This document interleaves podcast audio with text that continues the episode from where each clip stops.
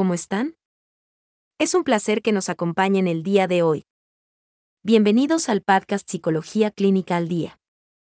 Una producción de Neuroopción Centro Psicológico. Un centro de psicoterapia especializado en terapia cognitivo-conductual ubicado en la Ciudad de México. El día de hoy exploraremos el tema. ¿Qué son los trastornos de ansiedad? El Manual Diagnóstico y Estadístico de Enfermedades Mentales, DSM-5. Es un manual de apoyo para el diagnóstico en el campo de la salud mental. Este manual clasifica las enfermedades mentales y nombra una categoría como trastornos de ansiedad. La categoría trastornos de ansiedad en este manual reúne a diferentes enfermedades mentales que tienen características en común. Estas características en común son el desarrollo de síntomas relacionados con el miedo y la ansiedad. También, los trastornos de ansiedad son similares en algunas alteraciones o problemas relacionados con la conducta. Dentro de la categoría trastornos de ansiedad, encontraremos las siguientes enfermedades mentales. Trastorno de ansiedad por separación. Mutismo selectivo. Fobia específica. Trastorno de ansiedad social. Trastorno de pánico. Agorafobia. Trastorno de ansiedad generalizada. Trastorno de ansiedad debido a otra afección médica. Otro trastorno de ansiedad especificado. Otro trastorno de ansiedad no especificado. En otras palabras, la categoría trastornos de ansiedad agrupa 10 diferentes trastornos que tienen en común el desarrollo de síntomas relacionados con el miedo y la ansiedad. Los trastornos de ansiedad son altamente comórbidos, es decir, pueden desarrollarse dos o más en una misma persona. A pesar de ello, para su diagnóstico, deben ser distinguidos por el psicólogo clínico. Identificando la causa o el origen de los síntomas que presenta cada persona.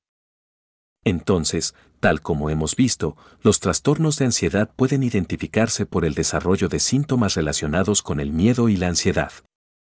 Estos síntomas deben presentarse de forma excesiva, además de ser persistentes, y afectar de forma importante la calidad de vida de la persona.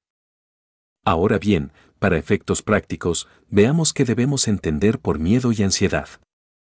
Por un lado, entendemos por miedo una respuesta emocional, desarrollada debido a una amenaza que puede ser real o imaginaria. El miedo se asocia a diferentes procesos fisiológicos que nos preparan para defendernos o huir del peligro. También, el miedo está asociado con los pensamientos relativos al peligro inmediato y con la conducta de huida. Por otro lado, entendemos por ansiedad una respuesta emocional que se presenta de forma anticipada. Esto es por la percepción de una amenaza futura. La ansiedad está relacionada con la tensión muscular. También, la vigilancia excesiva relacionada con la amenaza futura, así como comportamientos cautelosos y evitativos. Entonces, el miedo es una respuesta emocional asociada a un peligro inmediato, real o imaginario. Y la ansiedad es una respuesta emocional asociada a un peligro futuro, real o imaginario.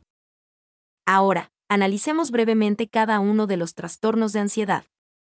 Iniciemos con los trastornos de ansiedad por separación. Tal como hemos visto, la persona que desarrolla trastornos de ansiedad por separación experimenta síntomas relacionados con el miedo y la ansiedad. Estos síntomas se presentan debido a las siguientes causas. Separación de la figura de apego. Los posibles daños que pudiera sufrir la figura de apego. La posible separación de la figura de apego. Los trastornos de ansiedad por separación pueden desarrollarse en relación con una o más figuras de apego. Por ejemplo, en relación con la madre exclusivamente, o en relación con madre y padre. El concepto de apego fue desarrollado por John Bowlby en su conocida Teoría del apego. En dicha teoría, el autor explica que el apego es un fuerte vínculo de afecto que une al niño con la persona que lo cuida, o posiblemente con otra persona. En el trastorno de ansiedad por separación, el apego se presenta en un grado excesivo e inapropiado, afectando la salud mental. La persona con este trastorno rechaza la separación o la posible separación de la figura de apego o las de mayor apego. El malestar que experimentan las personas es excesivo al separarse de las figuras de apego o al estar fuera de casa. Algunas veces, los niños no pueden estar solos en una habitación.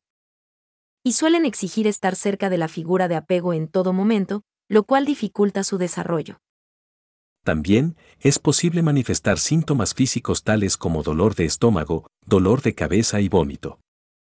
Este trastorno regularmente se desarrolla en la infancia, pero también puede presentarse en la edad adulta.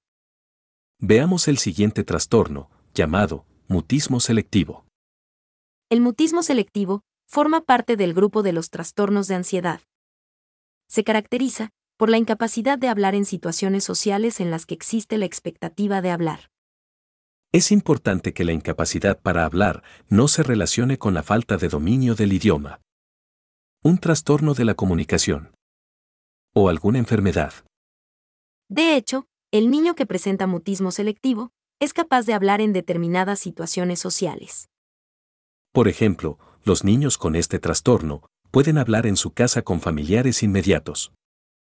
Pero generalmente no hablan con amigos u otros familiares. De hecho, estos niños ante una interacción social no inician una conversación o no responden, permanecen en silencio. Los niños con mutismo selectivo experimentan importantes consecuencias que afectan su desarrollo. Las consecuencias pueden relacionarse con el rendimiento académico y las relaciones sociales en general. Este trastorno se caracteriza por el desarrollo de los siguientes síntomas. Timidez excesiva. Miedo. Aislamiento. Negatividad. Berrinches. En la práctica clínica, habitualmente, los niños que presentan este trastorno presentan también otro trastorno, que puede o no estar relacionado con los trastornos de ansiedad. El mutismo selectivo es un trastorno poco frecuente, por lo general se desarrolla antes de los 5 años.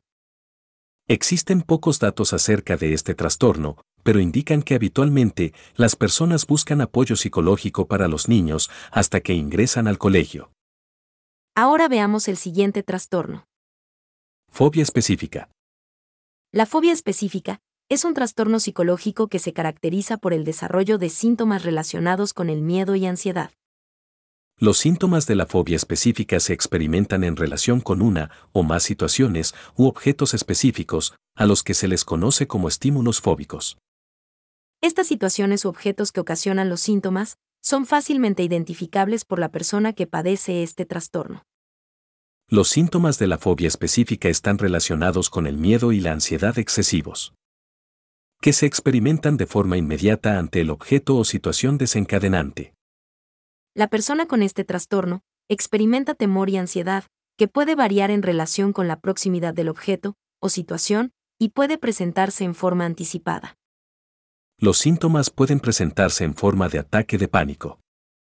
Debido a estos síntomas, la persona desarrolla diferentes conductas dirigidas a evitar el objeto o situación. Para diagnosticar fobia específica, los síntomas deben ser persistentes o excesivos. En relación con lo que los origina, también deben presentarse de forma inmediata. Por ejemplo, una fobia específica puede desarrollarse en relación con un animal. Con la sangre, con las inyecciones, usar un puente peatonal o viajar en avión. Para el diagnóstico de fobia específica, es necesario que el objeto o situación que provoca los síntomas no esté relacionado con alguna vivencia traumática. Veamos ahora el trastorno de ansiedad social. El trastorno de ansiedad social, también conocido como fobia social, se caracteriza por el desarrollo de síntomas relacionados con el miedo y la ansiedad. También, se caracteriza por el desarrollo de diversas conductas de evitación, que pueden estar relacionadas con interacciones sociales, situaciones en donde exista posibilidad de evaluación. En general, las personas con fobia social temen y evitan todas las situaciones sociales en donde puedan ser evaluadas o analizadas por los demás. Ante este tipo de situaciones, aparecen miedo y ansiedad en forma desproporcionada, afectando el desarrollo óptimo de la persona. Para la persona con este trastorno, el temor a ser evaluado negativamente, probablemente como débil, loco, aburrido, intimidante, sucio o desagradable, es incapacitante. También, pueden temer mostrarse tal como son, o manifestar síntomas de ansiedad, por ejemplo, temblor, sudoración, no mantener la mirada, o trabarse con las palabras. podemos mencionar como ejemplo algunas situaciones sociales que angustian a la persona. Reuniones. Fiestas. Conocer personas. Presentarse como expositor. Y entrevistas de trabajo. La fobia social generalmente se relaciona con una autoestima deficiente, ideas negativas que ocasionan vergüenza, humillación o rechazo. Para cualquier persona, las situaciones sociales provocan miedo o ansiedad en mayor o menor grado. Por ejemplo, a pesar de que una persona se presente como conferencista frecuentemente, sabemos que experimenta cierto grado de nerviosismo antes de iniciar su participación. Esto resulta normal, la persona resuelve sus emociones y dirige su conducta al logro de sus objetivos. Pero una persona con fobia social, ante una situación semejante, probablemente experimentaría ansiedad y miedo excesivos días antes de la presentación. El miedo y los pensamientos negativos le impedirían concentrarse y por tanto preparar la conferencia y desarrollarse de forma habitual. Al final, probablemente no se presentaría a la conferencia o buscaría alternativas para evitar la exposición. Cuando los síntomas de miedo y ansiedad se limitan a hablar o actuar en público, la fobia social se especifica como solo de actuación. La fobia social puede iniciarse de forma inmediata tras una experiencia vergonzosa, estresante o humillante en un evento público. La fobia social es común en los adolescentes que, debido a los cambios propios de esta etapa, pueden desarrollar un patrón más amplio de síntomas de miedo y conductas de evitación. En los adultos mayores, la fobia social se relaciona con aspectos, como la discapacidad, enfermedades o deterioro cognitivo, que provocan el desarrollo de este trastorno. Veamos ahora el trastorno de pánico. El trastorno de pánico también es conocido como ataque de pánico, y se caracteriza por la aparición inesperada de una avalancha de síntomas relacionados con el miedo y la ansiedad. El trastorno de pánico se presenta en forma de crisis las cuales son de corta duración, pero con síntomas y malestar de gran intensidad. Veamos algunos de los síntomas de los ataques de pánico. Palpitaciones. Frecuencia cardíaca acelerada.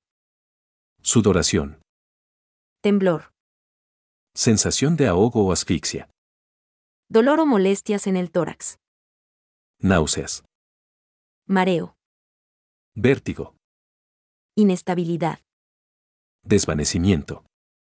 Escalofríos o sensación de calor. Miedo a perder el control. Miedo a morir. Entumecimiento. Ganas de huir. Dolor de cabeza. Taquicardia. Dolor en el pecho u opresión. Las crisis de pánico ocasionan preocupación, intranquilidad y conductas dirigidas a evitarlas de forma persistente, lo cual impide o afecta el desarrollo de la persona. El trastorno de pánico puede desarrollarse ante la presencia de situaciones específicas. O también puede presentarse en situaciones inespecíficas, es decir, sin alguna razón aparente. Veamos ahora el trastorno conocido como agorafobia. La agorafobia se desarrolla ante situaciones específicas, veamos algunas. Espacios abiertos. Lugares cerrados. Estar en una multitud. Hacer fila. Estar solo fuera de casa. Algunas veces, la persona con agorafobia piensa que estas situaciones le harán entrar en pánico. Experimentar síntomas que lo incapacitarán y lo harán sentirse humillado. De hecho, piensa que ante estas situaciones sería imposible escapar o pedir ayuda. Estas situaciones, de forma regular, ocasionan que la persona con agorafobia experimente síntomas relacionados con el miedo y la ansiedad. De hecho, la persona evita a toda costa estas situaciones o se ve en la necesidad de permanecer acompañado. Por último, veamos trastorno de ansiedad generalizada. El trastorno de ansiedad generalizada se caracteriza por el desarrollo de síntomas que se relacionan con la ansiedad y la preocupación excesiva y persistente. Los síntomas pueden presentarse como incapacidad para concentrarse, nerviosismo, tensión, irritabilidad. También, inquietud, alteración del ciclo de sueño, fatigarse con facilidad, dolor de espalda, dolor de cabeza, dolor de cuello, entre otros. La preocupación excesiva puede relacionarse con aspectos como el trabajo, la escuela, la familia. También, la economía, la salud, el futuro, y muchos más, que la persona percibe como imposibles de controlar. Tal como hemos visto, los trastornos de ansiedad se caracterizan por el desarrollo de diferentes síntomas que se relacionan con el miedo y la ansiedad. Además, los síntomas deben ser persistentes, excesivos y no estar relacionados con traumas o alguna enfermedad física o mental diferente. Afortunadamente, contamos con tratamiento para los trastornos de ansiedad. La terapia cognitivo-conductual ha demostrado en múltiples estudios científicos su eficacia para el tratamiento de los trastornos de ansiedad. Además, es una psicoterapia que cuenta con métodos y procedimientos establecidos para cada tratamiento. De forma general podemos decir que el método de la terapia cognitivo-conductual incluye los siguientes procedimientos. Elaboración de diagnóstico clínico. Preparación de tratamiento psicológico. Presentación y explicación de los resultados diagnósticos. Explicación del tratamiento al paciente. Aplicación del tratamiento. Evaluación de resultados. Sesiones de seguimiento. Cada tratamiento en la terapia cognitivo-conductual se adapta a las necesidades específicas de cada paciente. La duración de cada tratamiento es variable, ya que está relacionada con el diagnóstico clínico y las necesidades de cada paciente. Por lo general, se pide al paciente acudir a sesión una vez por semana y cada sesión tiene una duración de una hora aproximadamente. Las sesiones de terapia pueden llevarse a cabo de forma presencial, es decir, en un consultorio psicológico. O con un psicólogo en línea, por medio de algún sistema de videoconferencia.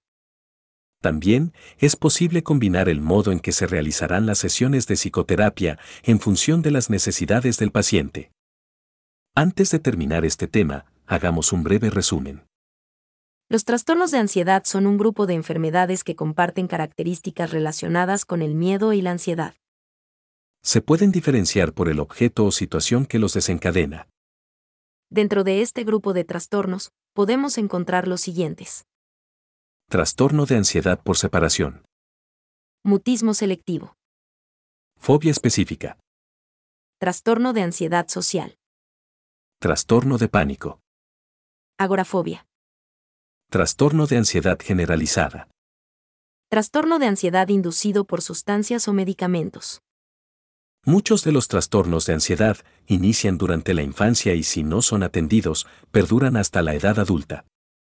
Pues bien, hasta aquí dejaremos este tema. Esperamos que este contenido sirva de ayuda y orientación. Recuerden amigos que los trastornos psicológicos deben atenderse de forma profesional. Es importante buscar ayuda ya que de no hacerlo corremos el riesgo de que los síntomas incrementen. Así es, y no debemos olvidar que muchos trastornos pueden llegar a ser incapacitantes. Los invitamos como siempre a acompañarnos en nuestro siguiente episodio. El podcast Psicología Clínica al Día es una producción de Neuroopción Centro Psicológico. Visita nuestra página web, neuroopción.com. Ya nos sigues en Facebook, búscanos como Neuroopción. Suscríbete a nuestro podcast. Recuerden que sin salud mental no hay salud. Hasta la próxima. Gracias por escucharnos.